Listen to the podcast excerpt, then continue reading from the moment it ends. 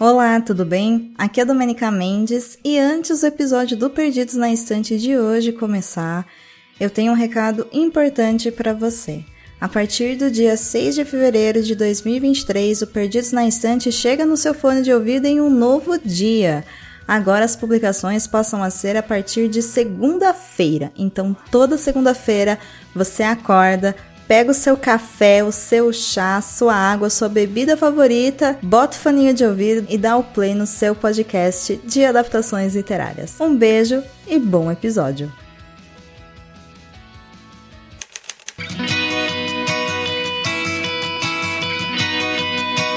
Perdidos na Estante, o seu podcast de adaptações literárias do site Leitor Cabuloso.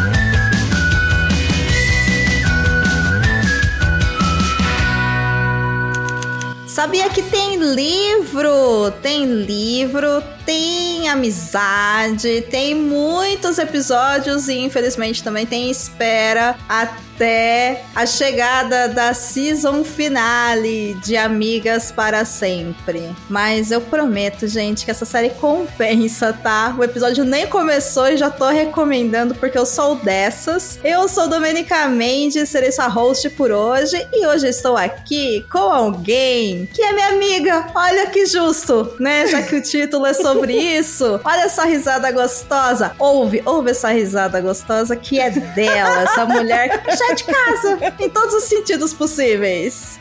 Senhorita Tata Finoto, como é que você tá, amiga? Oi, do. Eu sou literalmente de casa porque eu tenho um quartinho aí.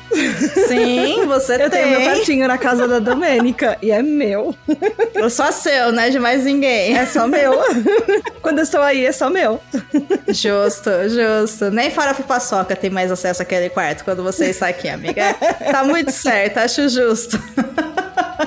Seja bem-vinda em casa de novo, Tatá. Você já sabe, a geladeira tá ali, a estante de livro tá ali, o controle está ali. Hoje é Netflix, né? É isso que a gente vai fazer. Pipoca e Netflix. Pipoca e Netflix. É isso. E sorvete. E sorvete. Eu senti falta de sorvete nessa série. É isso. É só a única coisa que, hum. que eu senti falta é sorvete. Eu concordo, eu concordo. um sorvete é bom. Você vê que não é uma série tão triste, né? Pra gente querer fazer assim aquele choro com sorvete. Mas um sorvete sempre é bom, né? Quem que a gente quer enganar? 这样 Exato. Eu acho que ela mantém o padrão da outra série que a gente falou juntas no último episódio que nós gravamos juntas, que é as amigas que conversam tomando vinho ou bebendo um espumante, alguma coisa desse jeito. Ela mantém esse padrão. Sim. Séries fofinhas para menininhas. Amo. Sabe assim, um, um Gilmore Girls atualizado século 21, alguma coisa, é uma pegada meio chick lit de séries. Gosto muito desse tipo de série, série leve, série pra gente se emocionar sem chorar enfim, pra gente se envolver e pensar a vida, porque é isso que a gente faz aqui. Mas antes de a gente falar sobre Firefly Lane, né? É isso? Firefly Lane, é. Enfim, antes da gente falar sobre Amigas para Sempre, senhorita Tata, onde a gente te encontra no Twitter, no Instagram, na Podosfera? Vocês podem me encontrar lá no arroba TributaDH, que é o primeiro podcast em português do mundo sobre transtorno de déficit de atenção e hiperatividade. Yay! E maior, qual é o primeiro maior? Enfim, não é mais o único, isso. mas é o maior. E Justo. nas todas as redes sociais, Inclusive, eu, eu, estou nas redes sociais alternativas. Eu fiz o. Você tá no cu, amiga? Eu tô! Com verificado, inclusive. Você verifica. Você verifica. Puta, quá! Gente! Que orgulho! Eu tenho amiga com cu verificado, gente. Olha. Eu acho que esse seria um episódio mais acima de 18 pra gente discutir sobre isso. Ah, eu acho que todo mundo tem que ter direito a verificar seu próprio cu. Eu acho que é isso. Eu acho que isso é importante. Mas o Mastodon, né? dependendo da rede que você tá, você, você se verifica. Hum. Eu tô numa rede no Mastodon que eu me verifiquei. Eles têm o selinho de autoverificação. Autoverificação. eu me autoproclamo que eu sou eu mesma. Exato. É, é bom. Parece bastante seguro. é que depende é. da rede. O nome da rede é Ursal. Sim. Então, tá faz sentido. Faz, faz, faz, faz sentido. Eu não tenho arroba verificado em nada, não verifiquei o meu cu, mas é isso, a vida acontece, a vida dá dessas. Mesmo assim, a Tatá, que é uma arroba verificada, inclusive com seu cu verificado, ela ainda é minha amiga. Então, seja como Tatá, e além de me ouvir aqui no Perdidos na Estante, também me acompanhe lá no Twitter e no Instagram, em Domenica Underline Mendes. E me ouça falando de podcast no Estúdio 31, que já tá com nova temporada Então aproveita, gente. Isso fica lá na iniciativa O Podcast é Delas, você já sabe. Tata, bora falar de série gostosinha, amor, então? Vamos! Eu, eu me preparei. Ó, Ah, eu me preparei pro desafio hoje. quero só ver. Vamos ver, então. A primeira temporada de Amigas para Sempre foi ao ar em 3 de fevereiro de 2021 na Netflix com 10 episódios. Quando renovada para a segunda, a Netflix anunciou mais 16 episódios para finalizar a história de Kate e Tully. Assim, a segunda temporada foi dividida em duas partes. A primeira foi lançada em 2 de dezembro de 2022 e a segunda vai ao ar em 8 de junho de 2023 com mais 7 episódios. Já que você falou que tá preparada, mulher, eu te desafio. Eu te desafio. Eu ia fazer surpresa porque você é jornalista, tá? Mas eu sou gentil e responsável, então eu te mandei Você me mandou antes antes. qual era o desafio. Mesmo assim é um desafio, porque eu quero que você apresente a série Amigas para Sempre, da Netflix, como se fosse uma matéria de jornal. Eu escrevi esse roteiro e eu cronometrei, ainda deu um minuto e Ó, meio, tá? Não Vamos sei lá, se quero certo, ver. mas vamos, lá. ver? Valendo.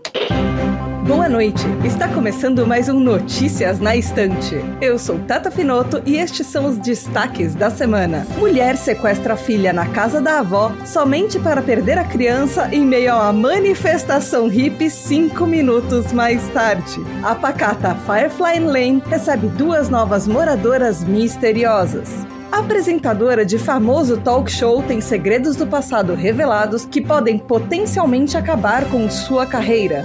Do Instagram para as séries, a tecnologia do filtro que permite rejuvenescer 20 anos sem maquiagem.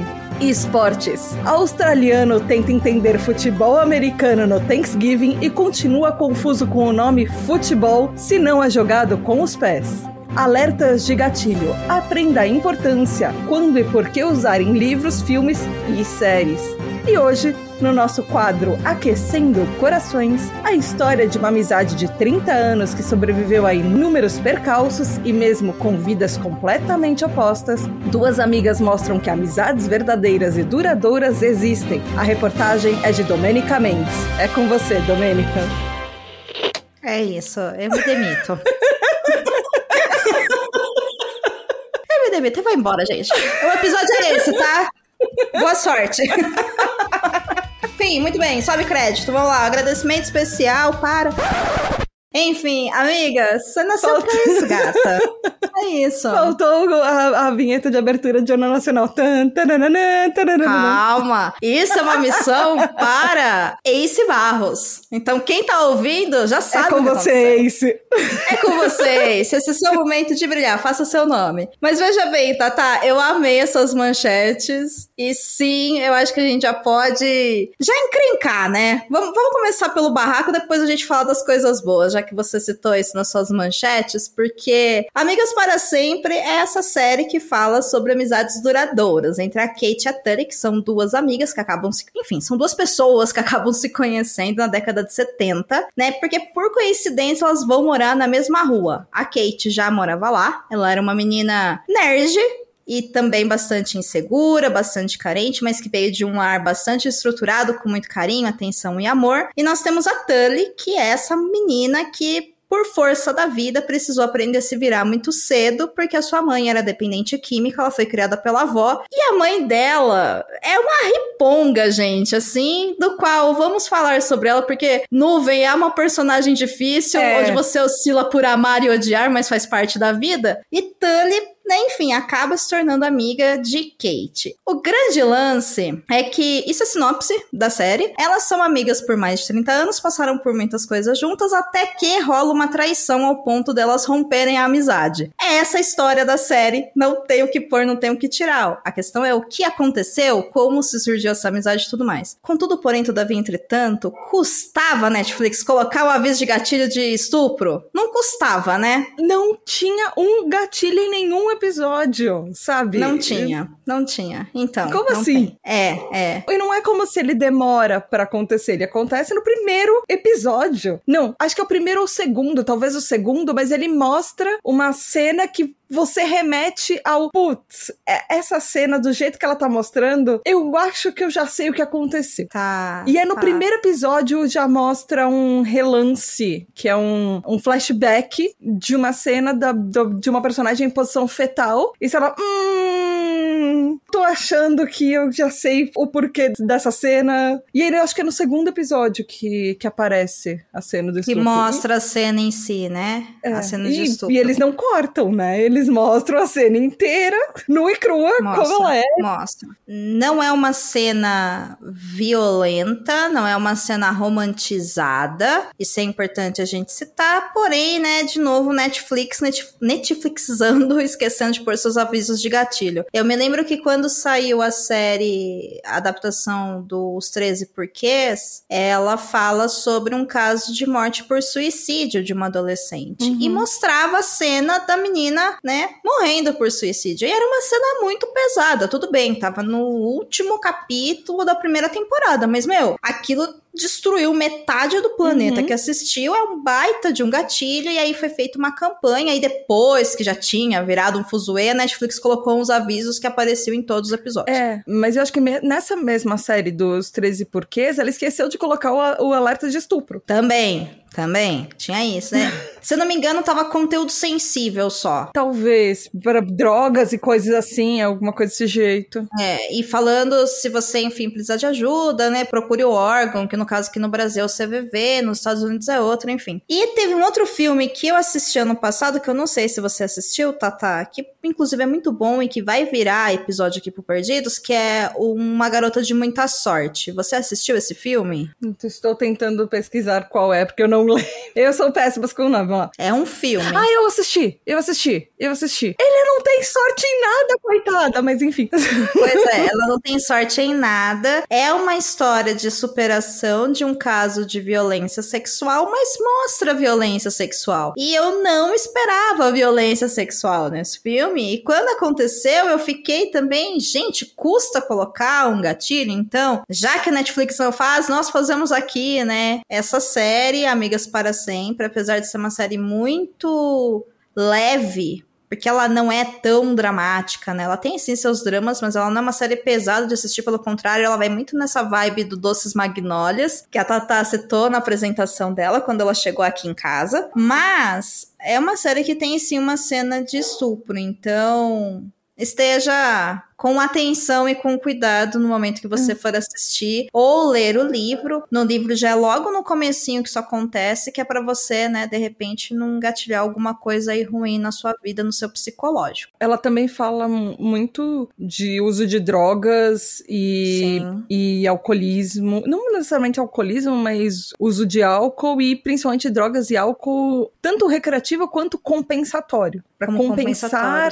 traumas e coisas assim. Porque tem os dois lados, né? Uhum, Você tem a mãe sim. que é completamente o recreativo. Mas ela é uma adicta, né? Porque ela fica completamente É, sim. disfuncional. Ela não funciona. Ponto, né? A gente pode considerar que a mãe da Tully é fruto de uma geração, mas é fruto de uma geração que, que algumas pessoas ficaram incapacitadas de exercer suas funções sociais. É o caso da mãe Sim. dela. Sim, exato. Então, exato. né? E tem também um gatilho aí para abandono materno. Então, Ah, é muito. estejam com ciência nisso, né? Ah, e, e- e machismo. Porque ele retrata dos anos, anos 70, anos 80. É, e ele e eu acho que eles usam até o, as partes do machismo escancarado como. Até pra discutir o próprio machismo. Sim, sim, mas eu acho que rola uma desconstrução ali, né? Sim. Eu acho. Uma, uma acusação, talvez, né? Eu acho que. É, se bem que assim, né? Rolar machismo. Exato, toda vez, toda vez que acontecia, eles mostravam a reação das amigas sobre o que acontecia. Por exemplo, a- Uhum. a Tully querendo ser jornalista, e alguém falando: Não, mas você é muito bonita pra ser jornalista e ser levado a sério. Você sorri demais. Ou você é sexy demais pra ser âncora, ou coisas assim. Então. Uhum. Tinham, ah, você tá fazendo uma pergunta, mas você, o entrevistado desconsidera o que ela tá falando, e eu- quando um homem homem do lado faz exatamente a mesma pergunta,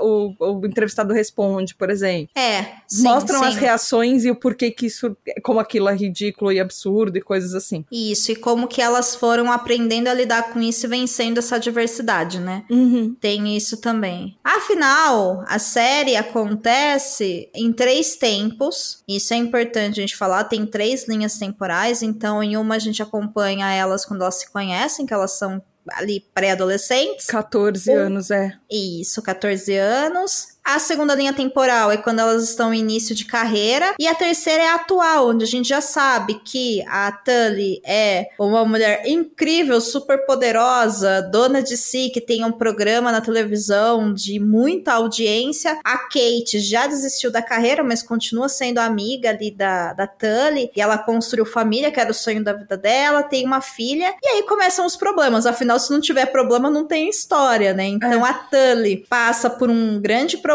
na sua carreira, que é a coisa que, enfim, ela escolhe ali na vida dela, que é a coisa mais importante. A Kate está passando por um divórcio. E assim, alguma coisa aconteceu para essas duas brigarem? E a gente quer saber o que aconteceu. E para você saber, você vai ter que assistir duas temporadas. Mas, Mas- vamos com calma, né? Vamos com calma. Então, uma coisa que é legal nessa série é que, além dessas três timelines, eles dão uns spoilers para um futuro próximo. Então, é, na segunda temporada, eles dão essa, esse spoiler para essa briga delas, mas também tem um, um meio que um spoiler do tipo, vai ter um velório. E aí você passa a temporada, meu Deus, quem morreu? Quem morreu? Qual das duas morreu? Porque a amizade acabou. Exato, a amizade acabou e, vão- e alguém morreu, porque começa uma parte do tipo, alguém se preparando pra um velório, você não sabe quem é, você não sabe quando é, você não sabe contar. Você vê, começa a ver coisa, roupas pretas, você fala, ai, meu Deus, ferrou. Ai, ferrou, eu não sei o que tá acontecendo. e eu acho que eu, eu tava muito mais ansiosa pra saber o, de quem era aquele velório. Sim, Todo sim. o episódio que eles voltavam no passado e falando, ah, três anos pra frente, cinco anos pra frente, aí mostra, mostra começavam os preparativos do velório. E aí voltavam o, o tempo. eu, Gente, eu- eu- quem será que foi? Ai, será que foi tal pessoa? Na, na minha cabeça eu confabulando. Não, será que foi tal pessoa por tal motivo? Não pode ser outra pessoa? Não pode ser outra pessoa? Não! Não podem ser as pessoas que eu quero que não sejam. É isso. Eu acho que isso eu fiquei muito mais do que o negócio de, ai, uma hora elas vão brigar. Porque Então, mas aí que tá, porque quando a gente fala que uma amizade que dura pra sempre, ela acaba, uma coisa que a gente pensa é que uma delas morreu. É que eu não li a sinopse. Você falou, tá, tá, assiste. Eu, tá bom. E aí eu liguei. Eu não assisti trailer, eu não li sinopse, eu nada. Eu só confiei na Domênica e apertei o play e uma semana e meia eu terminei. Inclusive, essa foi a minha forma, Tatá, de te agradecer por você ter me recomendado Doces Magnólias. Porque Doces Magnólias é uma série que a gente gravou aqui pro Perdidos, que também ela é muito coração quentinho, né? Também fala de um grupo de amigas. E Amigas para Sempre, quando eu assisti, quando saiu há dois anos atrás, né? A gente tá gravando isso em 2023, se eu não me engano, é de 2021 a Acho que primeira ela é. Então, assim, quando ela saiu em 2021, eu assisti e falei, gente, isso aqui é muito coração quentinho. E eu tinha certeza que eu já tinha comentado com você dessa série. Não! Mas é isso, amiga, você devorou a série. Então, eu, eu queria saber de você, o que, que você achou? Valeu a pena? Foi uma Nossa, eu boa gostei indicação? muito. Eu acho que você podia ter me mandado depois que ela tivesse acabado as três temporadas. Mas eu gostei muito. Então, eu estou assim, Júlia, chega logo. Júlia, chega logo agora. É. Eu quero a temporada agora. Não sei se é junho ou julho, mas é por aí. Meio do ano. Mas, nossa, eu gostei muito da série. Eu acho que a Doces Magnólias, ela é mais leve. Ela tem... Os Sim. problemas da doce, das Doces Magnólias, eles são mais de uma certa forma, facilmente resolvidos. E ela tem até o filtro da imagem é mais. Ela é mais quente, né? Ele é mais quentinho. O Firefly Lane, é, principalmente com a personagem da Tully, eu fiquei muito tensa com ela na linha jovem dela, porque eu tava esperando que acontecesse em qualquer momento, repetissem as catástrofes que aconteciam na vida dela e que elas fossem se repetindo, porque o perigo, os perigos que ela vivia dentro de casa, eles eram muito reais e era como se quando ela tava sozinha na casa dela, fosse sempre uma sombra que tivesse pairando ali, porque você nunca sabia se podia acontecer dela ser, sei lá, de alguma coisa acontecer com ela quando jovem, porque já pode ter spoilers, coisa assim, mas enfim. O, é, a, enfim, a, é muito o contraste entre as duas famílias. Entre Sim. a Tully, que tem uma vida completamente desestruturada em casa, por mais que elas aos 14 anos seja a estrutura da família dela. Ela é uma sobrevivente, né? E a Kate que é a vida colorida do Roclinhos cor-de-rosa, de ela super inocente, fam... né? É, a família da, da cerquinha branca com 2.5 é. filhos, e na verdade dois filhos, mas ela, o irmão, os pais e aparentemente tudo funciona como a família americana do da girl next door e coisa assim, sabe? A menininha da, da casa Sim. ao lado que é bonitinha, mas é que é tímida e é muito inteligente, não sei o que lá. E, e elas são muito o oposto uma da Sim. outra desde o começo. Mas elas funcionam Sim. muito juntas. Eu achei muito fofo isso. E eu acho que é muito legal essa série justamente porque não é que ela força a mão nessa amizade improvável, mas ela coloca algo que aconteceu de maneira espontânea, sincera e onde as duas se aceitam como elas são, uhum. por isso que funciona, sabe? Uhum. Porque elas estão o tempo todo se futucando, elas estão o tempo todo se apoiando, mas estão também o tempo todo virando e falando que você tá fazendo merda. E não é como se elas não brigassem. E nas três timelines, elas brigam, elas discutem, às vezes ela tem uns arranca-rabos e elas voltam a amizade. Fica brava, vai embora batendo pé, dá dois minutos, volta e fala, abraça e fala, tá tudo bem, a gente vai ser amiga para sempre. E, e, eu acho que uh, é impossível você ter uma amizade a longo prazo se você não tiver esse tipo de liberdade com a pessoa pessoa, sabe? E eu acho que nisso ela acaba sendo bastante disruptiva com uma imagem que a gente tem de amizade eterna, que é uma coisa de, ai, aquelas meninas, elas eram iguais e pensavam iguais, e se hum. vestiam iguais e sempre concordaram com tudo. Não. Quando você ama alguém, seja numa relação de amizade ou de companheirismo, mas principalmente de amizade, né? Porque é um tipo de contrato social diferente. Às vezes você vai ligar pro seu amigo e falar: Amiga, você tá fazendo merda, para. Uhum. Tá, tá ficando feio, para, você tá me fazendo passar vergonha, sabe? Tipo, não vai ligar pro ex. Exato. A gente precisa de amiga assim na vida. Porque se alguém uhum. não fala pra você, essa roupa não, posta isso não. É do tipo, é, é aquele meme do Quer postar? Posta. É de bom tom? Não. Às vezes a gente é. precisa de alguma amiga para falar é de bom tom? Não, mas você faz o que você quiser. Então. Não, às vezes a gente precisa ter umas amigas que vai lá e fala: você não vai postar essa merda, não, e tira o celular da outra, entendeu? E é isso. E a pessoa vai quebrar o copo no chão e você vai falar: você vai limpar. E você não vai devolver o celular e tá tudo bem. Depois você tá lá devolvendo o celular e ajudando a limpar, entendeu? É assim, a gente precisa de umas coisas assim na vida, né? Senão... O que eu senti um pouco foi é, B-vibes na série. Porque. Você sentiu? Em alguns momentos na primeira temporada dava essa impressão, a né? Prime as primeiras primeira. cenas, quando elas se olham pela primeira vez, a Kate olha pra Tully de longe, que a Tully tá chegando com o carro, mudando pra casa ao lado. Ela olha eh, pra Tully assim, do tipo, meu Deus, que menina incrível, sabe? E tem umas horas que eu acho que as duas têm muito mais química do que com qualquer cara que elas ficam. Ah, mas é porque os caras são bem sem graça, né, amiga? Mas e que, não sei, eu acho que se fosse uma escolha, as duas que acabarem juntas seria o meu final perfeito.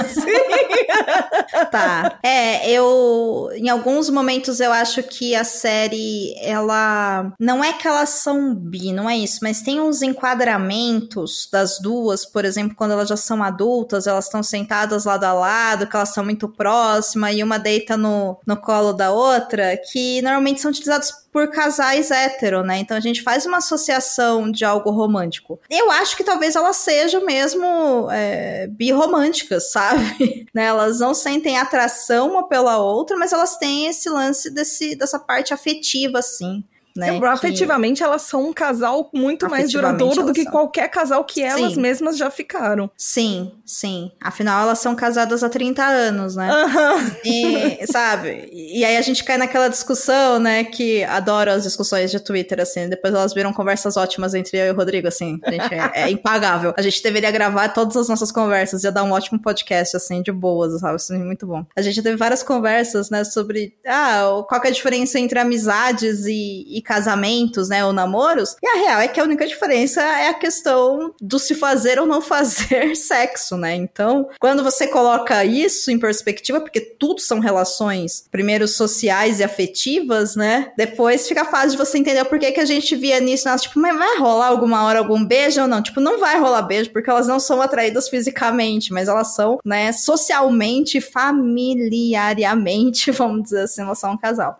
Isso eu Exato. concordo muito contigo. Elas, elas têm uma vibe muito mais de casal do que do tipo quando, quando as pessoas são muito amigas, elas viram irmãs. Elas não têm vibe de irmã. Não, elas são parceiras. Elas são Sabe, elas são parceiras. é companheiras, né? É isso. Em é todo muito, sentido. Muito legal. Aham.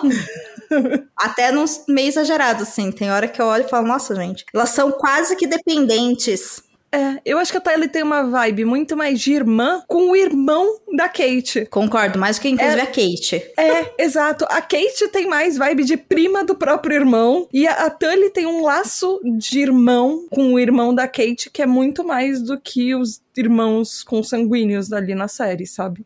Uhum, uhum. Eu concordo. Eu concordo contigo. Eu- inclusive, assim, Shan é um personagem maravilhoso que na primeira temporada a gente quase não dá nada pra ele. Na segunda temporada é, é maravilhoso, assim, ver o desenvolvimento do Shan, né? Sim. Gosto Ele é, muito e é um do personagem Shan. muito fofo, assim. Às Ele vezes é uma ele faz graça. umas escolhas que você fala, por quê? E às vezes ele é só o papel dele no- naquela timeline que eles são adolescentes, que ele é um pouco mais velho. É só ser o adolescente birrento que vai implicar com a irmã gratuitamente mesmo. Mas. Que é a função do irmão mais velho, quando é adolescente, inclusive, né? É isso. Eu não sei, eu sou a irmã mais velha e eu era a pessoa que apoiava o meu irmãozinho. Amiga, mas você é Danina. É, é, é, tem isso. Eu acho que passa por uma questão de gênero aí, talvez. Ah, senão você viraria a irmã mais velha dos anjinhos. Lembra daquele desenho que tem a irmã Ah, com o tá. aparelho, eles são A todos Angélica. bebês? Então, viu? Sim, Então, assim, essas são as possibilidades. sim, verdade, verdade, verdade. Mas também tem o negócio do. do é Sean, o nome dele, eu esqueci o nome, esqueci o nome Sean. dos personagens. Mas tem o negócio que ele é chato com a irmã dele porque ele tem questões que ninguém sabe. E ele Sim. tem. Ele tá ruminando coisas internamente que ele Kate mesmo não não, entende. Não, nele mesmo não entende. Ele desconfia, ele não entende, ele acha e não sei que lá, mas sim. ele tem sim. angústias internas que ele acha que é tudo muito mais fácil pra irmã, que é do tipo o adolescente angustiado e desconta na família por ser angustiado, e só que nem ele se entende direito, ele só sente a angústia e tem que extravasar. Sim, sim. Inclusive, uma curiosidade aqui, eu não li o livro inteiro, tá? Eu tô lendo esse livro agora, porque a minha ideia era apresentar a série pra Tatá e ela me dá um mês pra gente gravar esse Ah. episódio, que era pra eu terminar de ler o livro, mas não deu certo. Então tudo bem também, tá tudo certo. tem Você podia ter me avisado, eu ficar, eu assistia mais pra frente, ou eu, eu, eu- a gente gravava mais pra frente. Vai ter a terceira parte, Tatá. Ou Ah. melhor, a segunda parte da segunda temporada. Então, esse livro tem que estar lido até lá, amiga. Tá tudo certo, não se preocupe. Mas, do começo do livro, o que eu posso adiantar é que, assim, primeiro que ele é um livro grande, tá? Então, quem quiser ler, se prepara, porque ele é um livro grande. Ele tem. Ó, o barulhinho de folha. Ao é- vivo pra vocês.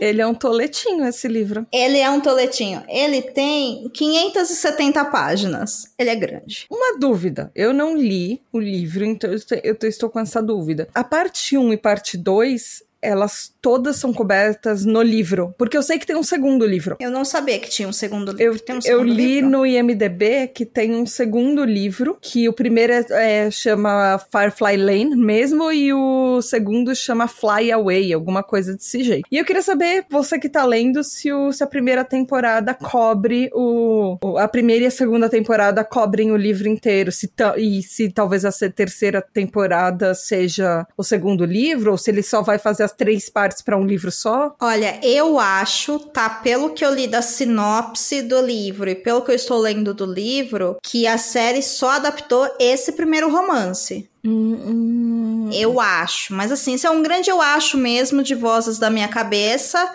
pois, como todo mundo percebe, inclusive eu não vou mentir, eu nem sabia que tinha um segundo livro. E a série no original chama Firefly Lane. Então não faz Sim. muito sentido, né? Ele, ele ser diferente. Então, a, até a sinopse do livro fala que elas eram amigas por mais de 30 anos. Essa amizade acabou por uma traição e será que algum dia elas voltariam a ser amigas? Então, assim, até a gente já vai entrar na zona de spoilers, mas até o final da segunda temporada a gente sabe o que, que aconteceu, né? Inclusive a gente sabe o que provavelmente vai fazer elas voltarem, porque a se falar, porque a abertura do livro começa no final da segunda temporada, do que tá hoje aí nesse mid-season da segunda temporada. Só que diferente da série, o livro ele é, ele é escrito em ordem cronológica, então a primeira parte são os anos 70, a segunda parte são os anos 80, então ah. não é feito com flashback flashback e flash forward, entendeu? O que dá uma outra percepção sobre a personagem da Tully, principalmente, porque quando a gente assiste a série, a primeira reação que a gente tem com a Tully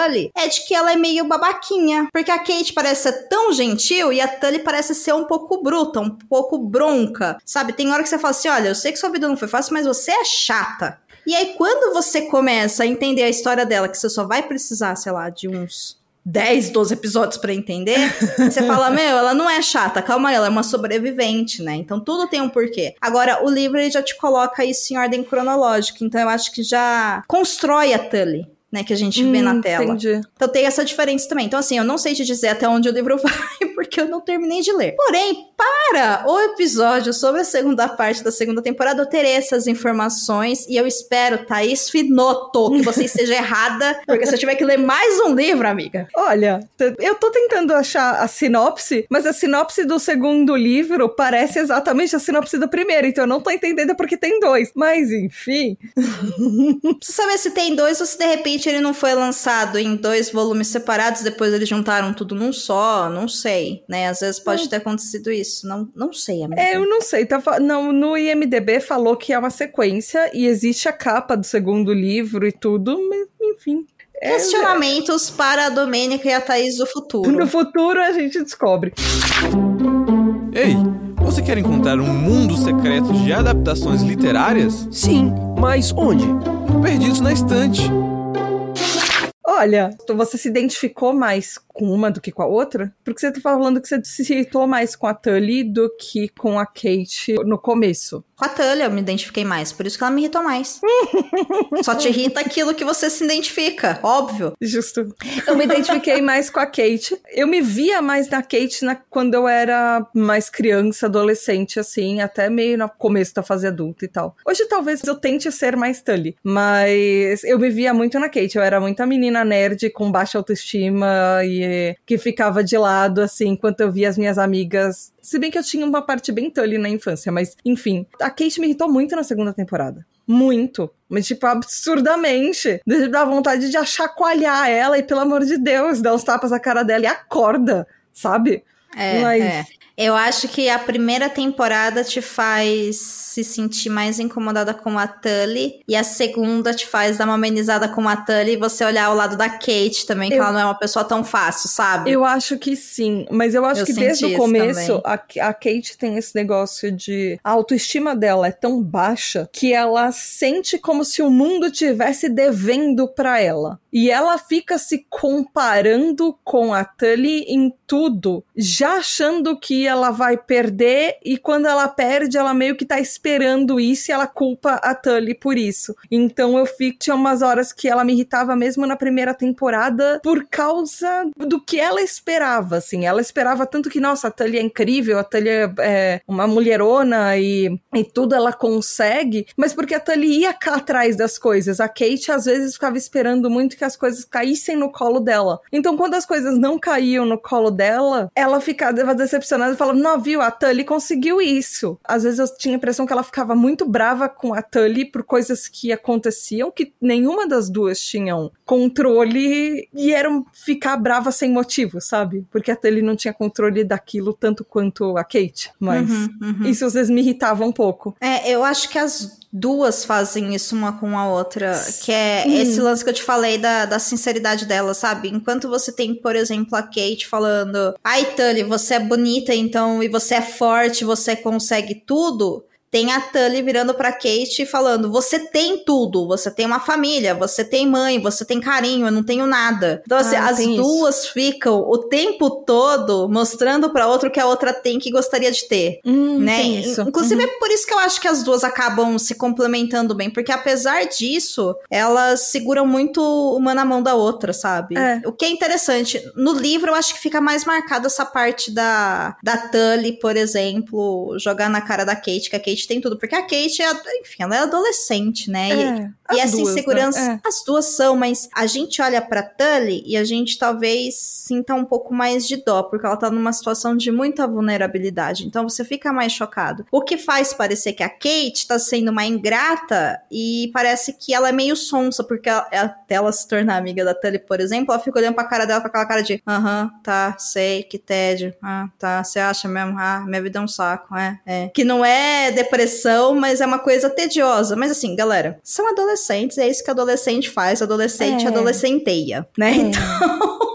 É É. interessante ver. Mas eu concordo contigo que, que eu acho que dá uma, uma mudada, assim. E gosto. E eu vi uns comentários na internet que É. eu eu tô no aplicativos de o TV Time, que ele é um aplicativo, Sim. tipo uma rede social de para comentar a série. E eu via muita gente falando que achava o relacionamento delas tóxico por causa da Tully. Eu não via tanto isso.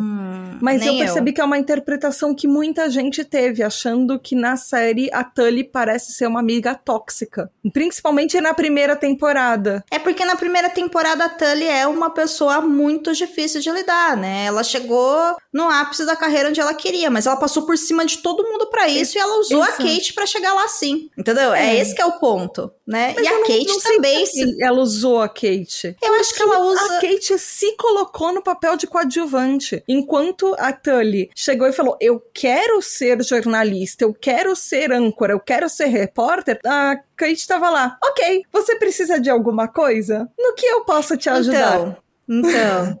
É, é isso. E aí a, a Tully arrastava ela e falava: Vamos, você vai comigo, você vai fazer comigo. E a Tully tava lá: Ok, tá bom. A Kate estava lá. A é. Kate tá, isso, Mas a Kate a- tava ok. É, eu acho que, que a série coloca na primeira temporada a Tully como mandona. Por isso que as Hum. pessoas falam que talvez é, que ela parece ser tóxica, porque realmente Ela é você trator. só co- ela é um trator, ela passa por Ela cima passa de por tudo. cima, exato. Ela passa, né? E a Kate, ela abaixa. Só que assim, a gente percebe também que a Kate abaixa, mas ela tá objetivando coisas também. E a verdade é que as duas precisam uma da outra e elas se complementam de alguma forma. Mas na primeira temporada, quem fala que a que a Tully é tóxica pra Kate, eu entendo, porque de fato é, eu quero sair. Não, você vai comigo, né? Mas é que é difícil da gente entender o que, ao mesmo tempo que é uma força extrema, a Tully precisa disso, porque a Kate é a única pessoa que ela tem no mundo. Ah, sim. E você só vai entender isso depois que você souber a história dela inteira, né? Então, eu entendo, não julgo, porque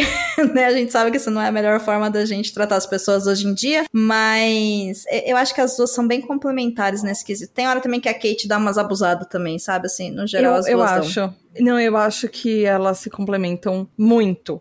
E as duas abusam. E eu acho que mostra muito isso. As duas abrindo mão de coisas por causa da outra, as duas abusando de um lado ou de outro por causa de, de coisas, e meio que as coisas, de uma certa forma, elas se compensam. Às vezes elas exageram demais nesse. Às vezes parece uma luta de cabo de guerra, de quem vai ceder Elas mais. competem o mas- tempo todo. É, Sabe? A Tully precisa de uma coisa segura e a Kate precisa de popularidade. E aí, até onde as duas estão dispostas a ir pra conseguir isso? é. E aí, é. quando você começa a série com a Tully é a pessoa mais bem paga da TV e a Kate está num casamento fracassado, é fácil da gente ver que uma é mais forte do que a outra, né, na teoria. Por isso que a gente tem essa visão de que a Tully acaba sendo esse agente opressor em cima da É. Kate. Entende? Eu acho que vem desse ponto de vista. É, e porque eu, a gente descobre depois que a Kate também, ah, na vida, mesmo na vida adulta, ela tá presa aos ideais de vida da mãe dela. Não foram, não foram nem ideais que necessariamente ela Kate escolheu para ela mesma. Ela leva essa vida e eram os sonhos da vida dela, mas porque ela foi criada assim, achando que ela tinha que seguir os mesmos passos da mãe, que a vida dela ia ser como a vida dos pais dela, por causa de toda a estrutura que ela teve. E aí, fazendo paralelo com a Tully, que não teve nada, a única coisa que restava para ela era: vou construir minha própria vida do meu jeito, porque eu não. Se eu não construir, ninguém vai construir para mim. Então, o então, ideal então, dela era.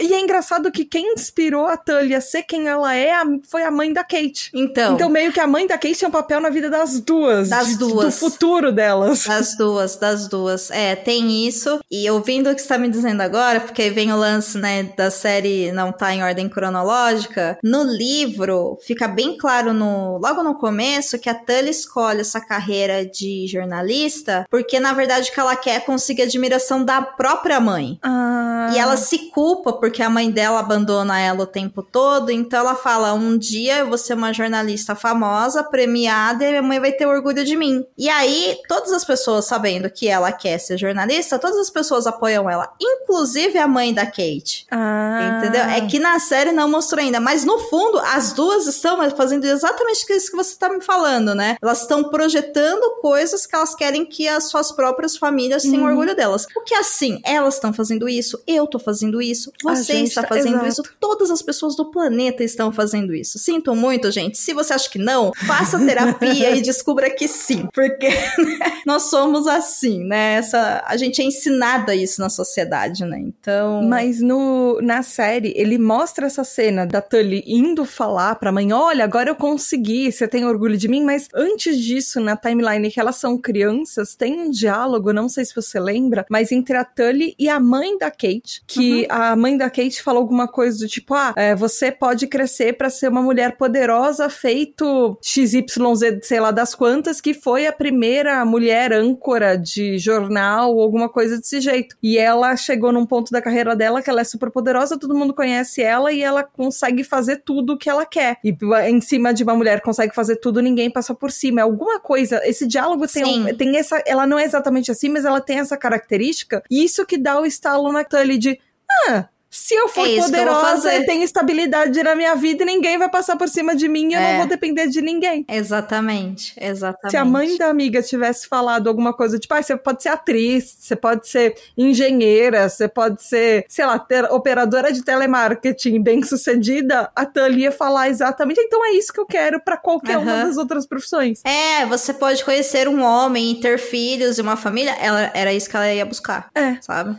Né? Porque a mãe dela foi o, o gatilho, né, para ela tomar a decisão de vida dela. E, e a Tully é uma pessoa muito objetiva, por isso que ela conseguiu chegar lá, né? E a série mostra isso muito bem. Mas tá, a gente tá falando, falando, falando, falando. Mas vamos falar de verdade sobre mais coisas, sabe? Porque tem muita coisa nessa série pra gente falar. É, não tão em códigos assim.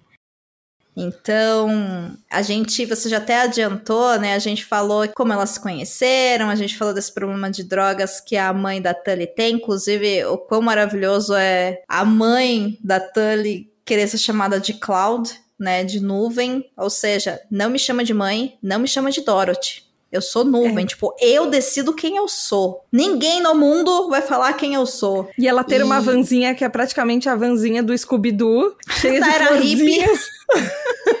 Exatamente que ódio, mas assim, é isso. E eu acho essa relação que ela tem com a nuvem, a Tully, no caso, ela é uma relação muito delicada, né? E realmente, assim, é triste, sabe? Tem momentos que você odeia a nuvem. E eu acho que a segunda 99% temporada. 99% da série você odeia a, a, Você a odeia a nuvem.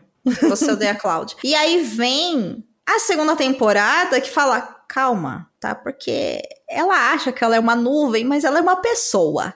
Calma. E aí eu acho que deu uma suavizada quando na segunda temporada existe esse reencontro das duas, porque a, o grande lance da segunda temporada é que a Tully quer saber quem é o próprio pai. E isso mostra, né, que elas adolescentes foram atrás de um cara e foram tentar descobrir até que ela descobre a identidade do pai dela. E a pessoa que também vai ajudar ela e vai, eu acho que ao revisitar a própria história também vai conseguir encontrar algumas respostas e se aceitar, é a própria Cloud. Sim. Sabe? E eu achei isso tão bonito, sabe? E eu, eu olhei assim pra, pra Tully adulta e por um lado eu fiquei, nossa, Tully, você ainda tá atrás dela, sabe? Poxa, né? Caramba, Tully, sabe? Deixa pra lá, né? Mas pra ela realmente é muito importante ter a presença da mãe dela na vida dela, né? E a mãe dela aprendeu, de uma certa forma, a não abusar da filha, porque ela sabe dos seus próprios limites também, da sua dependência, né? O que, é... que, você achou disso? Eu tava exatamente como você. Eu tava olhando pra TV e falei, ainda isso, gente, larga. Essa história com a sua mãe não vai dar em nada. Ela já te provou vez e vez outra que ela não vai reconhecer quem você é profissionalmente, pessoalmente, nem nada. Mas a Cloud tem um crescimento. Ela tem um, uma mudança que vem com muita terapia, que vem com ela ficando sóbria, mas a série tenta dar algumas esperanças pra gente de, ah, em uma timeline quando elas são mais novas, existe uma possibilidade que, poxa, talvez durante um tempo ela foi uma boa mãe, mas mesmo tentando acertar, ela às vezes errava muito. Ela tentava acertar sendo um padrão de mãe tradicional que não é ela, não era o que a mãe uhum. Tully precisava, e ela trouxe até um, um certo perigo para casa dela de um religioso fanático que, se ele tivesse ficado lá, ele e a Tully teriam vários problemas, porque o cara era daquela tipo de pessoa que impõe a religião dele nas outras pessoas a, a tapas se precisar. Então, eu acho que a Cláudia tentava, quando ela tentava ser uma mãe, ela tentava ser uma boa mãe, mas mesmo assim ela falhava, porque ela nunca parou para entender o que, que é ser uma boa mãe, porque ela foi uma mãe muito jovem. Então eu acho que uh, tem um pouco isso também. De, da Claude não saber o que é ser mãe, porque ela foi uma mãe adolescente muito jovem. Quando ela tentava, ela falhava. Ela demorou 30 anos para tentar entender o que é ser mãe, e ela conseguiu descobrir depois que elas estavam só afastadas.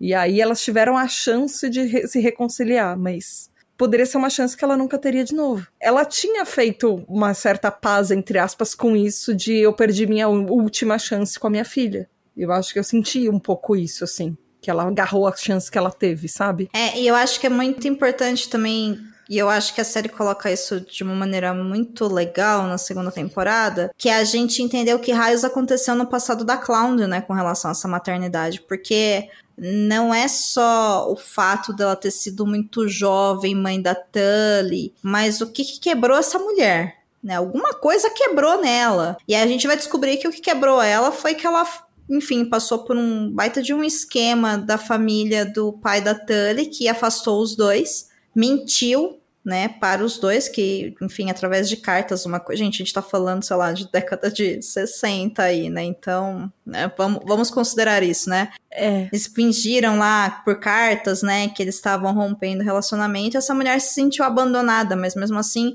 lá atrás, antes dela tentar através aí desse movimento do Woodstock, dos hippies, abrir mão de tudo e curar suas dores, ela tentou, né, ir atrás do cara. Assim, não que, e assim, eu seria a última pessoa nessa vida a justificar, porque eu acho a Cláudia uma mãe de merda, tá? Ela não é uma boa mãe, quero deixar isso bem claro. Ela é uma péssima tá? É, e a avó mas... não. A, a, avó começa a série parecendo uma boa avó, mas depois que você revê a avó da, da Tully, ela também não é uma boa avó. Então... Eu acho que a avó da Tully ainda tá fazendo o melhor que ela pode, considerando que ela tem uma filha que chegou com um bebê, sabe? Falou: olha, é, cuida ao mesmo tempo também que ela fica frustrada porque a filha dela tá com esses problemas, ela não consegue ajudar. Então, assim, são todos personagens muito complexos. Vou até é, te confessar sim, que exato. quando eu tava lendo o livro hoje pela manhã, antes da gente gravar, eu cheguei, eu passei, né, da parte que a, a avó morre, e meu irmão, eu chorei no capítulo que a avó dela morre. Eu chorei. Não tem isso na série. A avó dela morre é, em um momento quando a, a família da Kate tá passando férias longe, e elas moravam, né, longe, enfim. E aí a avó dela morre, é feito um enterro lá, e, e a Tully vai para uma dessas casas que acolhe adolescentes, né? Que nos Estados Unidos isso é muito comum. As pessoas são pagas pelo governo para poder Ah, criar sim. pessoas que estão nessa situação de vulnerabilidade aí sem um Mas lar. elas não adotam, ela só é uma. É tipo, tipo de pet, lar temporário que a gente chama de- de. Isso. Ele é exatamente isso, é um lar temporário. Você não É um é, adotado temporário. por essa família. Você fica Não. lá e eles recebem pra isso. Eles recebem o apoio do governo para poder, né, enfim, te ajudar no custeio da sua vida. E a gente, enfim, tem várias histórias de filmes de abusos e séries onde mostra abuso das pessoas, mas é isso aí. É. Então, a Tully vai parar numa dessas casas, mas antes dela parar nessa casa, ela mente com a Kate de que a, a mãe dela, a Cloud, tá na casa lá da Firefly Lane e as duas vão numa festa. E elas ficam bêbadas, e elas batem o carro, e elas são presas. E nesse momento, a família da Kate adota a Tully. Adota, é, com, com aspas, né? A Tully vai morar um tempo na casa da Kate. O que lendo me fez lembrar que tem um período que elas moraram mesmo juntas, na, que dava a impressão que, gente, parece que a Tully não sai da casa da Kate, né? É. Ela não saía mesmo, porque ela tava morando lá. né? Na série não tem isso. Talvez vá mostrar na parte 3, talvez, né? Ah, sei. talvez.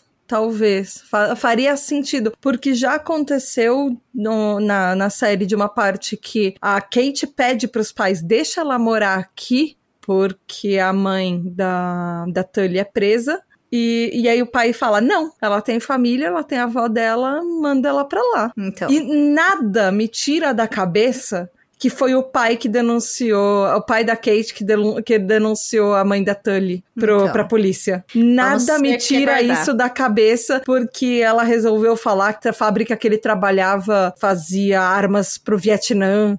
Pra, pra Ah, lutar na guerra sim. do Vietnã, e aí ele ficou macho hétero ofendido de ai, meu trabalho está contribuindo para esse país crescer, e a gente faz armas porque armas são necessárias, e Estados Unidos está ajudando um país, não sei o que lá, blá blá blá, e blá blá blá, e ele ficou mortalmente ofendido. E assim, não sei, na minha cabeça criou-se uma história de foi ele que foi falar na polícia Foi que a ele. vizinha dele usava dorgas em casa. Então, Eu não sei, tá, o que que rola, assim, porque na, no livro eu não cheguei nessa parte, mas tem esse episódio aí do falecimento da avó da Tully. E é uma cena triste do livro, eu não vou mentir pra você não, assim, eu chorei real oficial, assim, eu lá tomando meu café, as lágrimas escorrendo, o farofa paçoca gritando ao meu redor, e eu tipo, para, mamãe tá triste, sabe?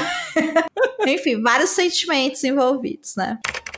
Entre altos e baixos, a amizade de Kate e Tully seguiu firme por mais de 30 anos. Juntas, elas enfrentaram a adolescência, a solidão de Tully, a rejeição que ela sofreu de sua mãe e seu luto. Foram para a universidade e iniciaram suas carreiras. Tully cresceu e se tornou uma mulher de sucesso, independente e dona de si. Kate enfrentou seus medos e construiu sua família com John. Nem o divórcio de Kate e os traumas familiares de Tully fizeram elas se separarem. O que Tully fez para Kate que decidiu romper a amizade?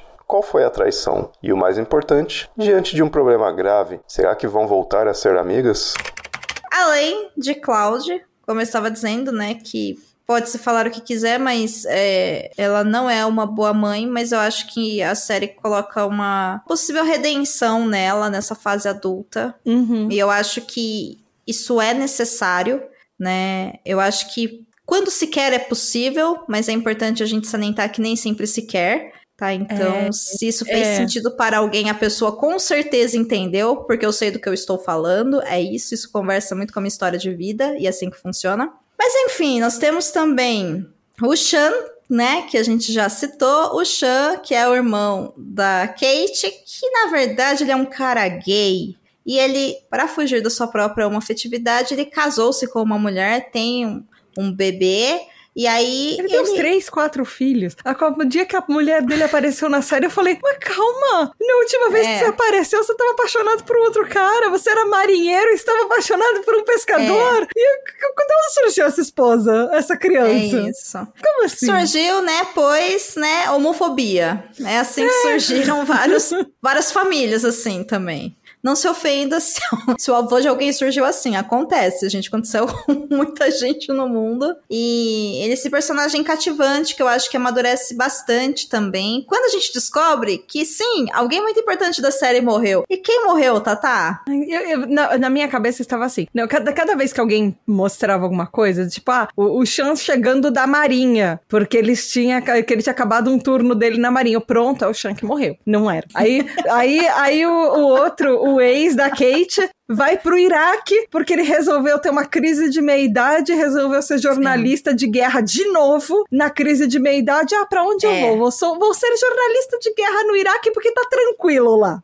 Foi, foi Iraque depois das Torres Gêmeas, eu tá tranquilo, vou ali. E, é. e, e, aí eu tinha certeza que era ele que tinha morrido, porque não é exatamente o melhor lugar para se estar naquela época. E não, aí foi só um, um dos. Uh, foi só um dos pais da Kate que morreram. E aí tudo bem. Foi é, o pai tipo, da Kate. É, foi o pai da Kate. E é tipo, sabe aquele negócio de ok, ele já tava bem velhinho. Mas eu acho que me abalou menos a morte dele, porque ele tava numa idade mais avançada. Eu tava esperando uma morte muito mais trágica, do tipo, meu Deus, sei lá, Tully morreu de sei lá, fazendo alguma loucura, um dos caras morreu indo pra guerra, ou alguma coisa desse jeito. Não, ele morreu de, de velhinho. Na verdade, ele morreu porque ele teve um ataque cardíaco, não foi uma coisa fácil, mas eu acho que entre todas as pessoas que poderiam morrer, tipo só o pai da Kate. É um cara legal e tudo, tinha as questões dele, mas eu acho que eu ficaria mais arrasada se fosse algum outro personagem. Sim, sim. É porque ali o lance não é quem morreu, né? O lance é o que estava acontecendo naquele tempo onde essa morte aconteceu. Porque aí, quando tá lá e aparece a igreja onde tá acontecendo o funeral e a Kate sai dentro da porta, você fala: bom, Será que foi a Tully que morreu? Exato. Aí você fica com aquilo na cabeça. Porque a primeira e, cena que aparece é do tipo as duas, uma deitada com a cabeça no ombro da outra, olhando pra piscina. Depois é a foto só da. É a imagem só da Kate, é. anos mais tarde, vestida de preto, olhando pra mesma cena. E aí chega a filha dela. Sinto saudade da Tully. Eu também. Ela fala, pronto! Meu mundo acabou! Pronto, a Tully morreu, gente. É isso, meu Deus do céu, mataram a Tully. Corta para a gente descobrir alguns episódios depois que Tully não morreu, porque Tully foi até a igreja. E aí vem a tal da briga, porque Tully está na igreja e a Kate enxota ela de lá e fala: Você não vai entrar aqui. Você não tá aqui, eu não quero falar com você. Você fala, meu Deus do céu, o que, aconteceu ao ponto de cinco minutos atrás ela tá falando pra filha que tava com saudade da Tully, a Tully tá aqui e ela virar e falar, ah, você não vai entrar, eu não quero te ver. Né? Que é o plot, na verdade, da segunda temporada, é. que aí passa um final inteiro de todos os episódios com tal de um acidente de carro. Exato. Que aí você e fala, você... quem que se machucou? Mas dessa vez eu não caí que foi a, Kay, a Tully. Eu sabia que era a Tully naquele acidente, eu tinha certeza certeza que aquele acidente tinha Tully. Ele mostra que tinha. Ah, que era a, a Kate ligando pro celular da Tully. Então. Todas as temporadas tem um, tem um padrão, você percebeu, Domênica? É agora Sim. que a Tully morre. É, é, o nosso pensamento durante todas as temporadas. É agora é que isso. E desde o começo da série, é agora que a Tully se ferra. E é o desde é o começo da série. Se ferra. É. E não. Quer dizer, até se ferrou, né? Porque a Kate brigou feia com ela, a gente já chega lá, mas antes da gente falar o que que a Kate, a enfim, o que, a Tully fez, né? E a gente pode discorrer um pouquinho se a gente concorda com a briga das duas ou não. Você estava há pouco falando do Sr. John, que é o ex-marido de Kate. E assim, meu Deus do céu, ele só é um homem mesmo, né? Olha, eu sei que ele é um cara legal, eu sei que ele se esforça, eu sei que ele é um bom pai de família, eu sei que ele era um marido legal. Mas, John, meu filho, você melhore, viu? Que tá difícil gostar de você nessa série, sabe? O que, que ele foi fazer no Iraque? Ele é ok. Eles não têm química alguma. Eu ficava olhando eles juntos, eu, como é que eles foram casados por tanto tempo? Como é que eles casaram? Como é que eles ficaram juntos? Porque as duas têm muito mais química do que ele e ela. É isso. Sei lá, eu, eu John... acho que a Tully tinha mais química com o carro que ela comprou do que É. Como marido. Sim, inclusive assim, e depois Kate quer voltar com o marido. Aí, só que você falou do carro, eu quero lembrar que tem, assim, é maravilhoso na segunda temporada, a Tully comprando um carro e querendo dar pra todo mundo, e todo mundo falando, Tully, eu não quero seu carro. assim, é um alívio cômico muito maravilhoso, sabe? Domênica, É eu te amo. Toma essa chave desse carro pra você. Sabe, tipo, Tatá, eu não quero seu carro, sabe? Tipo, para, Thaís, eu não quero seu carro, Sabe, sabe? eu já tentei dar pro Andrei, eu já tentei dar pro Bassa, nenhum deles aceitou. Toma esse carro, Domênica, pelo amor de Deus. Nem você, que é esse carro cafona, vermelho, brega, breguíssimo, sabe? Meu, maravilhoso. Maravilhoso, maravilhoso, assim. É- Era o que era que um Porsche, alguma coisa desse jeito? Era uma Lamborghini, Nossa. era alguma coisa desse jeito, Ai, sei lá. sei lá que Era carro, um carro que era. era um- vermelho. Era um carro vermelho brega que ninguém queria, sabe? Ninguém queria aquela merda. Que foi o carro do acidente, inclusive, então ninguém ficou É. No fim, ninguém ficou com o carro. Se alguém tivesse ficado com o carro, não teria acontecido o acidente. Mas eu lembro que tem uma Ah. fala no fim da segunda temporada que eles brincam com isso. A Tully dando a casa pra mãe, falando: da última vez que eu tentei te dar um carro, eu fiquei num acidente nesse carro, então dessa vez a senhora vai aceitar essa casa. pra não acontecer mais nenhuma tragédia. Exatamente. Que inclusive, vou te falar, viu? Tully reformando a casa lá da infância pra devolver pra Cláudia, minha, minha, minha filha, mas tu tinha tempo livre, hein? Eu Foi um adoro que. ano. Meu, mas assim, tá aí, você reforma a casa em um ano sozinha, com as próprias mãos? Eu não, eu, não eu não consegui nem aprender a, a cozinhar. Ela aprendeu em um ano a cozinhar. Você Então, entendeu? É isso. não, não é fácil pra Kate também ser amiga da Tully. Vamos combinar, né? A Tully é ela chata. tinha muito tempo livre nas mãos. E ela tava fazendo isso do tipo, era o retiro espiritual dela, era consertar Ai, é a sabático. casa da infância. É. O ano sabático, depois que ela perdeu a carreira porque ela bebeu É. e sofreu um acidente de carro. Mas tem um significado nisso. Tem, claro que tem. Te- Tem uma metáfora dela consertando as estruturas da infância Sim, dela e sim. literalmente reforçando as paredes de quem tornou ela, e do- que ela queria, ou quem ela era hoje, e ressignificando tudo que aquela casa era, porque aquela casa foi um inferno para ela. Ela quase foi Sim. espancada naquela casa, ela quase foi estuprada naquela casa, ela teve que livrar a mãe dela da prisão, ela já viu a mãe dela sendo presa naquela casa, é, ela aconteceu um monte de coisas terríveis com ela naquela casa. Ela só tem memórias ruins daquela casa. Ela tentou com a Kate esconder um corpo de um cara que tava morto, mas tava vivo no armário naquela casa. Muitas coisas aconteceram naquela casa. Eu concordo contigo que tem poesia, tem beleza nessa reconstrução, né? Mas eu só acho ótimo que a série faz parecer super fácil. Reforma sua casa em um ano, sabe? Tira um ano sabático e reconstrua sua casa. Eu sei que nos Estados Unidos as casas são de madeira e gesso, mas caralho, gente, é, é uma reforma de uma casa. Domênica, sabe? Irmãos à Obra tá aí pra isso. É, mas, né, dois tem uma equipe, é esse que é meu ponto. Mas enfim, eu concordo contigo, assim, eu tô sendo pentelha, tô tirando sarro, mas eu concordo com você que a... é isso, e sem falar, obviamente, né, no, no poder, isso, gente, é muito real, apesar de eu estar falando dando risada, mas é muito real, de se você estiver passando por alguma coisa, vocês estão vendo o Farofa Paçoca concordando comigo, eu tenho certeza. Faça com a sua própria patinha alguma coisa, sabe? Vai lá, prepara, sei lá, um pão, uma torta. Não sabe fazer nada? É uma lata de leite condensado, duas colheres de manteiga, quatro colheres de chocolate em pó, bota lá numa panela com fogo baixo, vai misturando até soltar do fundo da panela. Você fez um brigadeiro com sua própria mão. Sabe? É isso. Aprenda a fazer as coisas com as suas próprias mãos, sabe? Vai lavar, vai limpar seu chão, vai lavar seu vaso sanitário, porque a gente fazer algo pela gente, seja no presente ou com, com questão a se aceitar e assumir o seu passado, é uma coisa que realmente é muito necessária e que ajuda muito psicologicamente, né? E às vezes ajuda, quando você tá fazendo alguma coisa, ajuda a tirar as caraminholas da sua cabeça. Sim! Que você poderia estar pensando, no caso da Tully, pensando em todas as merdas que aconteceram na vida dela, a carreira acabada e tudo. E aquele momento é do tipo, a Tully do futuro vai se preocupar com isso, porque a Tully de agora está muito ocupada reformando uma casa. É isso, é isso. Então deixa as coisas, né, se organizarem internamente antes de você tomar decisões, né? E eu acho que isso é muito importante. Você sabia que tem livros, filmes, boxes, séries e todo um maravilhoso mundo de literatura? Você pode encontrá-los no Perdidos na Estante. Mas vamos falar do acidente, Tatá. Antes da gente falar do acidente, Tatá, vamos só fazer uma observação. Na chatice do John, o que que aquela... É Lottie, né?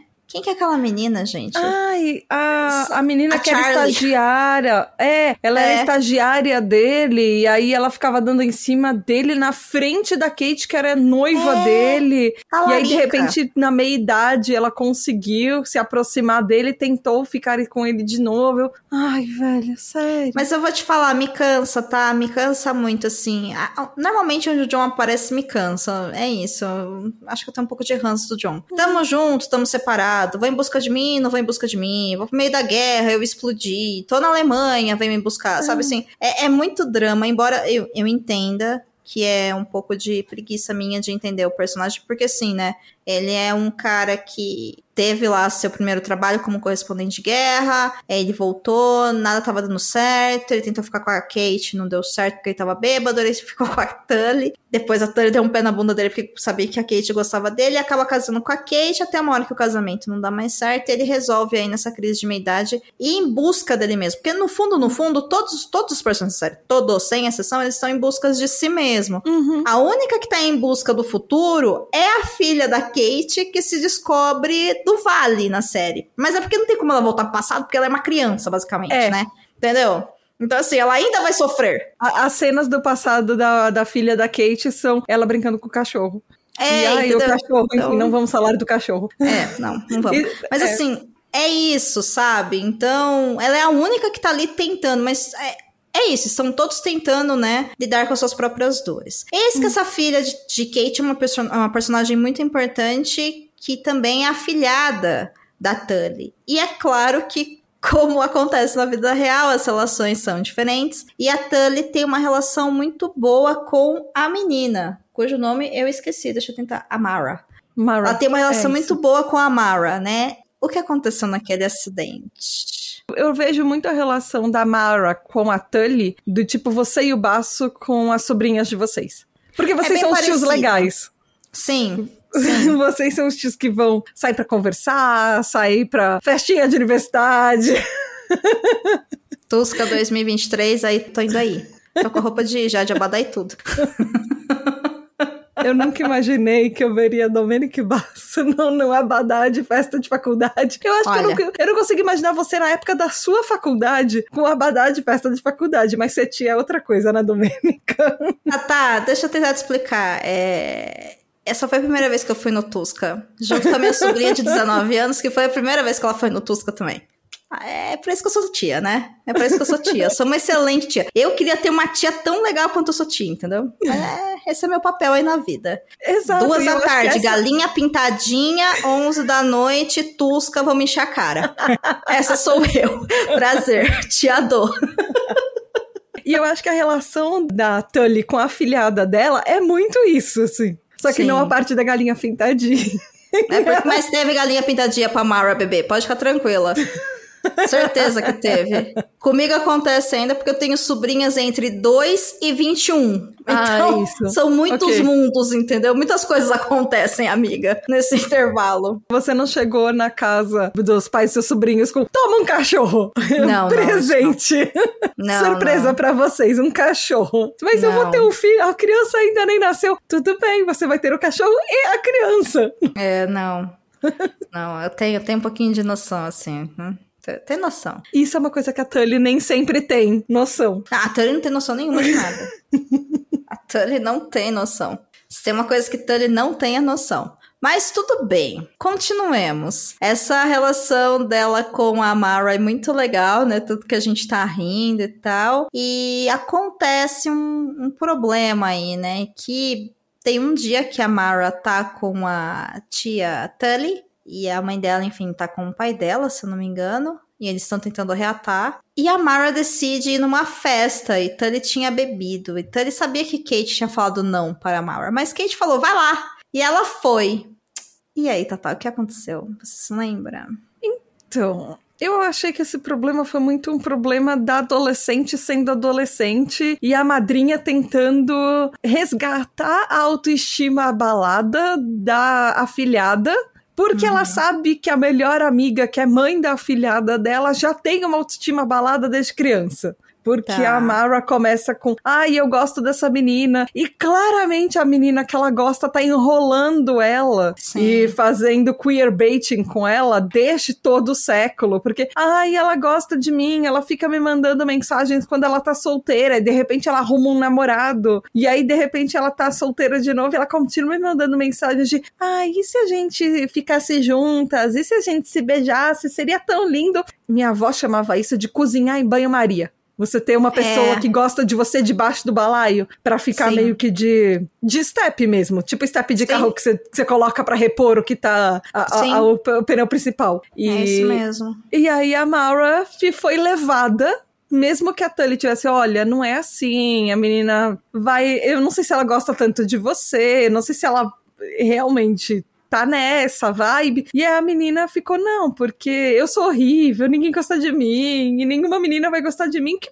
são coisas de adolescente. E imagina quando você é uma, quando você é um adolescente LGBT ainda por cima, não encontrar muitas pessoas como você, as dúvidas aumentam, a autoestima fica ainda mais lá embaixo, você começa a se questionar muito se você vai encontrar alguém que goste de você por você, se você é uma pessoa atraente, se você é uma pessoa interessante. Então eu Uhum. acho que tem todas essas questões. Aí a Tully falou: ai, não, não- um cinema não é problema. Um cinema não, não vai ser tão ruim. Porque ela queria ver a filhada dela feliz. E, poxa, eu acho que a gente, por mais que seja, sei lá, uma. Não foi uma escolha legal da Tully furar o castigo que a mãe da Mara deu pra ela? Não. Mas ela tava acreditando que era só um cinema. E a mãe da Mara não, não devia ter deixado ela sair de casa se ela quisesse que, que a filha tivesse de castigo também. Mesmo porque se tem uma pessoa que Kate sabe que não sabe seguir regras é Tully. Né? Exato! Vamos combinar, né? E aí, não, a, mas nem a aí a pau, men- é, sabe? aí a menina que arrumou todos os problemas. Tá certo que ela é adolescente, Sim. ela não sabia exatamente o que ela estava fazendo, ela foi arrastada por pressão de adolescentes e colegas, mas, pô, a menina que fez escolhas erradas É. também. E Sim. ela foi isenta disso tudo. E o problema é que não tava nem nas duas. Teve um cara bêbado que foi lá, que tava dirigindo imprudente e bateu nelas. O negócio é que a Tully tava bebendo em casa, ela só. Essa cena é tão complexa porque a Tully foi buscar a Mara com ah, todos os gatilhos dela aflorados também. Porque ela tava vendo a Mara passar pela mesma cena que ela passou na adolescência na idade da Mara. Sim. sim. Então teve um monte de coisa acontecendo psicologicamente nisso. Só que eu não Sim, acho que a Kate sim. simplesmente parou pra ouvir e entender também. Então, aí é que tá, né? Eu acho que, que esse problema que acontece é uma coisa que poderia acontecer com qualquer um, né? É claro que adolescente vai falar que vai para um lugar e vai para outro. Ah, mas nunca falou. Eventualmente todo mundo matou a aula falando que tava na escola. Nem se fosse para ficar na sorveteria em frente do colégio. Nem se fosse para ficar na quadra dando uma de rebelde, tipo, não vou tirar aula de química orgânica hoje, mas alguma Só porque coisa eu a não gente fez.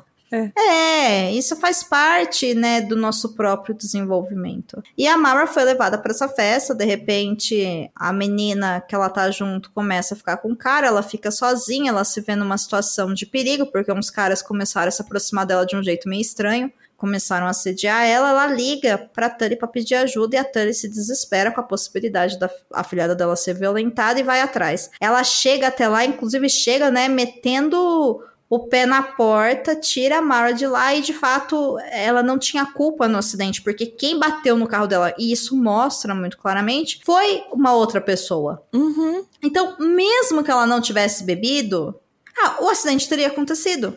Exato. Só que aí, eh, Olhando olhando que é filho dos outros. Aí Então. isso que é o problema. É isso. E a Kate, eu acho que a série vai mostrando com o tempo, né, que, que ela vai ficando pistola com a Tully por coisas diversas. Porque, primeiro é, você bebeu. E depois ela fala, bom, mesmo se você não tivesse bebido, isso teria acontecido. Mas o lance é que a Kate sente que a Tully traiu ela. Porque, cara, eu falei que não era pra ela ir. Você sabia, você passou Uhum. por cima da minha autoridade. E por causa disso, minha filha mentiu pra você, foi pra uma festa, sofreu um acidente e quase morreu.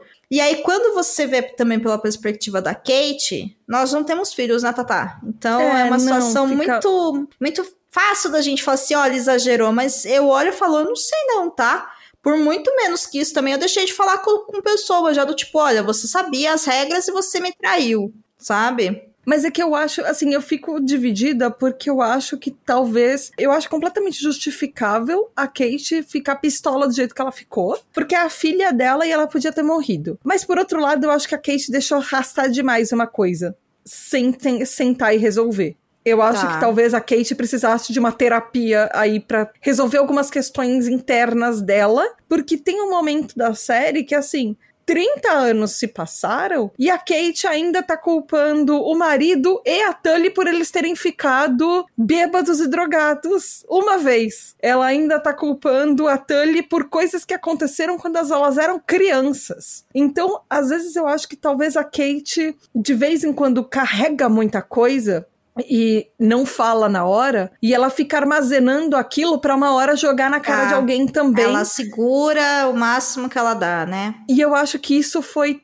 não foi. É o que você falou. Tem uma hora que ela fala que é uma coisa, outra hora que ela fala que é outra. E eu acho que no fim ela parou de falar com a Tully não só por isso. Ah, não, isso foi a gota d'água. É, é, Mas ela tinha muita coisa que, que, que, ficou, sabe? Sim, sim. Mas ela Eu também acho... tinha as questões dela. Do sim. tipo, sabe? Sim. Tem uma hora que eles mostram, ah, é, a Kate vai para Londres, ficar um ano inteiro em Londres e ninguém fala absolutamente nada e ela não avisa ninguém. E ninguém joga isso na cara dela depois já. Você abandonou todo mundo e foi para Londres viver sua vida quando as outras pessoas precisavam de você aqui. E ninguém fala isso pra ela. E isso não é discutido em lugar nenhum, em momento nenhum. Mas ela é a tipo de pessoa que guarda rancor pra alguma hora jogar na cara dos outros depois. Porque aí eu me senti traída neste momento da vida, 50 anos atrás. eu entendo o que você fala, eu concordo que se a Kate talvez passasse por um processo de análise, ela conseguiria não carregar dor por tanto tempo, né?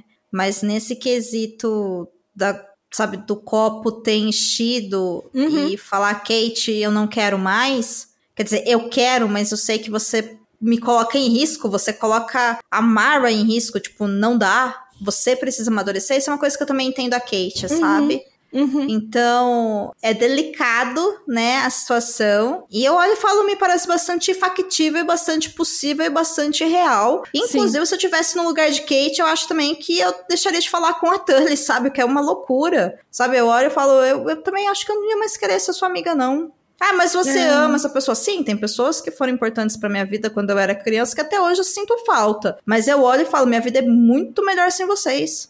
Entendeu? E aí é uma questão de escolha, não é uma questão uhum. de querer, não é uma questão uhum. de sentir, é uma questão de ter maturidade, saber que não dá para ficar se pondo em risco à toa, né? Então. Mas você não sente que teve uma pressão do John aí também? Não. Eu senti não. um pouco uma pressão do John em alguns momentos. Não do tipo, senti, tipo, não. Não, assim, não dele falando ativamente alguma coisa pra Kate, hum. mas o jeito dele nas cenas parecia um pouco que a gota d'água para ele também tinha batido. Porque parecia que para ele tinha sido uma coisa do tipo: essa amizade já interferiu demais na nossa família, sabe? Essa amizade já interferiu demais no nosso casamento, na nossa família, em, desde que a gente se conheceu. Então, em algum momento ele não, ele nem incentivar as duas a voltarem a falar, ou ele nem querer saber da Tully, ele, ele concordar com a Kate de não conversar e cortar completamente relações, me pareceu muito que a gota d'água tinha sido para ele também, do tipo, a partir tá. de agora, nosso casamento vamos ser só nós dois, e a nossa filha e não é mais um casamento a três. Porque o casamento deles quase sempre foi um três. casamento a três. É. Era um casamento poligâmico sem, sem sexo entre as partes, né? Às vezes é. ele era a pessoa que tava sobrando no próprio casamento. Sim. Durante sim. muito tempo parecia que ele era sim. o acessório do casamento. Sim. Então... É, mas eu, eu, eu acho que não, Tata.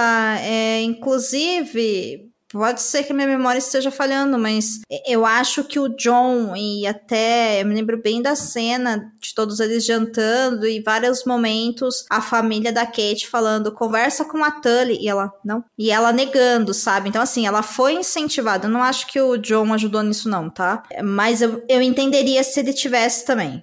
Assim, eu entendo a sua análise, mas eu não acho que ele fez. Mas vamos ver as cenas da parte 3, né? Mesmo porque depois a gente descobre, e é como acaba essa segunda parte, que a Kate está com câncer. É. E aí ela vai precisar da melhor amiga, né? E aí tem uma cena clichê, ridícula, brega, cafona, que me fez revirar o olho e falar. Puta que pariu, sabe? Foi completamente shakespeariano isso. Ai, isso gente, veio direto do.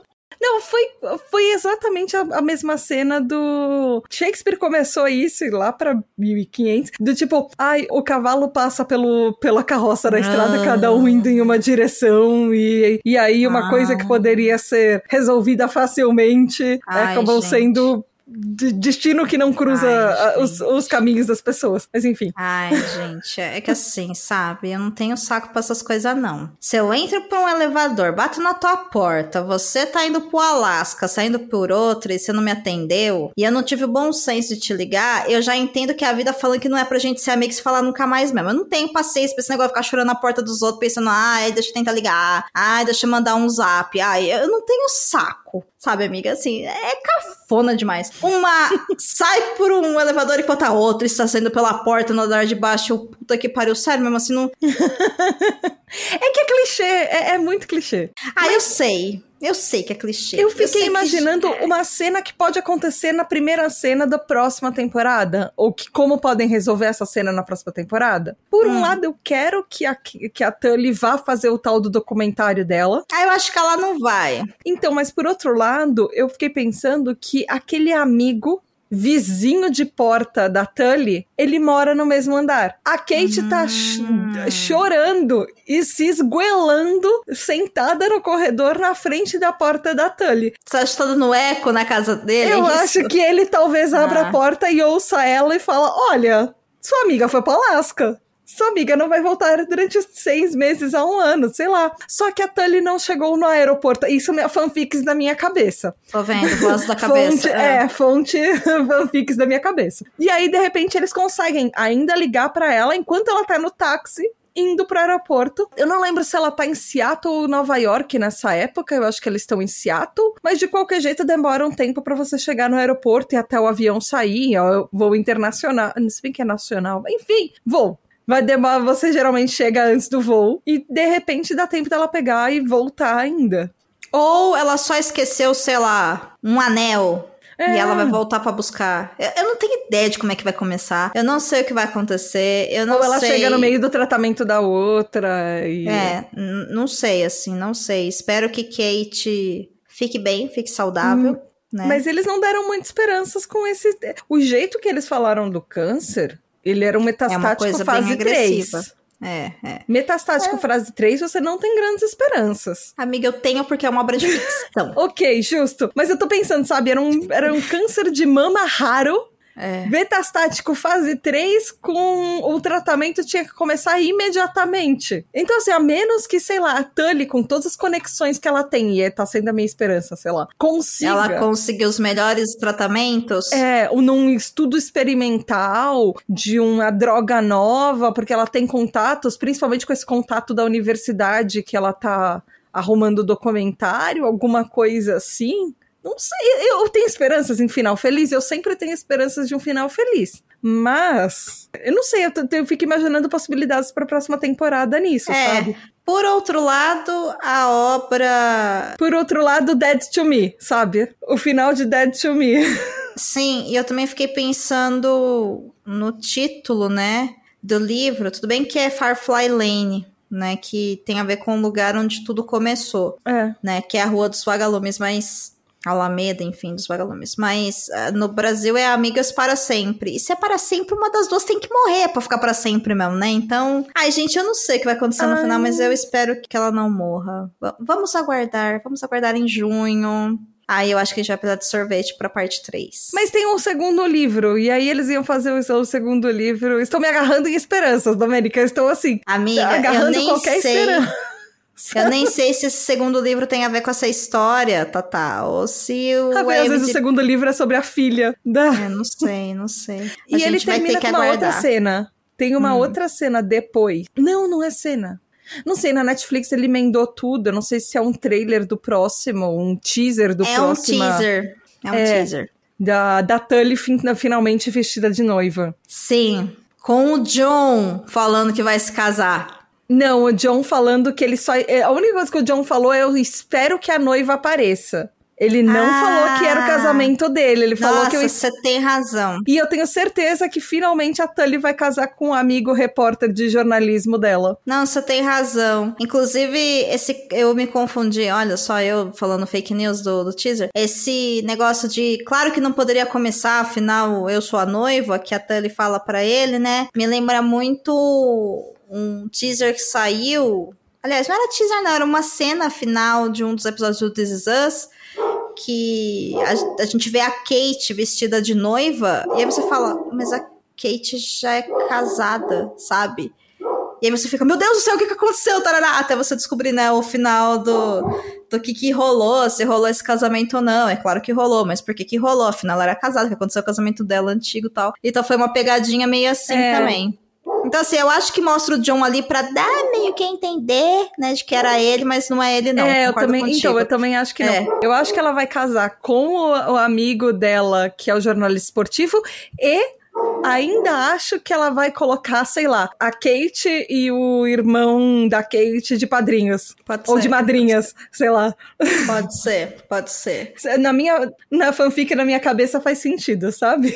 Eu acho que faz sentido também, amiga. A gente vai aguardar então o lançamento da segunda parte da segunda temporada de Amigas para Sempre, que chega agora em junho de 2023. E aí, quando sair, a gente volta pra comentar, falar mal do John, essas coisas assim que a gente fez aqui, não é mesmo? Tata, muito obrigada pela sua visita, pela sua companhia, por esse, pela sua companhia, por esse papo super gostoso. Fico feliz que você tenha gostado da série. E a gente se vê então de novo, amiga, lá pro final de junho, porque vai sair, vai rolar aquele zap, ó, saiu, e a gente vai consumir rapidinho.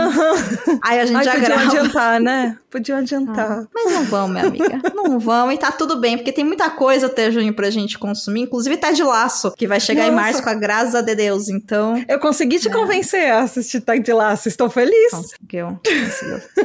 gente, quem tem Apple TV, assista, assista Ted Laço, que é muito bom mesmo. Assim. Ignora a sinopse, que a sinopse é uma bosta, mas a série é boa. É isso. Você tem um problema com sinopses da Apple TV. São uma bosta, no geral. Vou fazer o quê?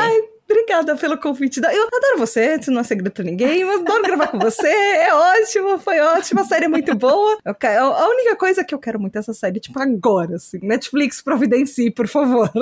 Netflix, quero pra ontem, na minha mesa até às 5, ok, né? E Netflix não. já adianta uma próxima temporada aí, já assina por mais duas temporadas, pelo menos. Aí eu tenho que te dizer que a série acaba nessa segunda parte, tá? Assim, Ah. ah, mas vai chegar no É. final. Mas tá tudo bem, tem que acabar com honras e qualidade. Então, falta pouquinho. E pelo menos não, não enrola, né? Não é uma série Não. que enrola. Então... E não dá tempo de estragar ela, né? Com buracos que vão criando no meio. Então. Exato. Obrigada, Tata. A gente se se vê em junho. Ai, a gente se vê em junho. Obrigada, Dô. Obrigada pelo, obrigada, pelo- obrigada pelo convite. Enfim, é isso. É isso. Então, ouvinte, espero que você tenha gostado. Uma ótima semana pra você. Reassista Amigas para Sempre. Se você já assistiu, acho que vale a pena reassistir. Fica aí a dica. Também tem Ted Laço lá na Apple TV, que nós citamos aqui. E muitas outras séries gostosas e levinhas. Semana que vem a gente tá de volta. Até o próximo episódio. Beba água. Durma bem. Isso é importante, fundamental. E, deixe seus comentários com as fanfics da sua cabeça aqui do que você acha que pode acontecer. Ou o que você achava que ia acontecer e não aconteceu. isso. ou o que você não achava que ia acontecer e aconteceu, sei lá. E marque a gente. Fanfics estão liberadas. A gente aguarda a continuidade dessas fanfics com você. Um beijo! Beijos! Contribua para novos episódios do Perdidos na Estante em catarse.me barra leitor underline cabuloso ou no PicPay. Se você é das redes sociais, nos encontre em twitter.com barra perdidosestante e instagram.com barra perdidosnaestantepod. Você acaba de ouvir o podcast Perdidos na Estante. Apresentação: Domênica Mendes e Tata Finoto. Pauta e produção: Domênica Mendes. Assistente: Leonardo Tremesquim. Edição: Ace Barros. Capa e descrição da imagem: Amanda Barreiro. Esse episódio é um oferecimento de Airechu, Aline Bergamo, Alan Felipe Fenelon, Amaury Silva, Caio Amaro, Camila Vieira, Carol Vidal, Carolina Soares Mendes, Clécio Alexandre Duran, Daiane Silva Souza, Guilherme de Biase, Igor Bajo, Janaína Fontes Vieira, Lucas Domingos, Lubento, Luiz Henrique Soares, Marina Jardim, Marina Kondratovic, Moacir de Souza Filho, Nilda, Priscila Rúbia, Ricardo Brunoro e Rodrigo Leite.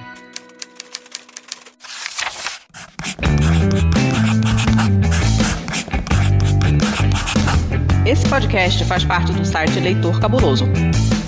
Conheça nossos conteúdos em www.leitorcabuloso.com.br.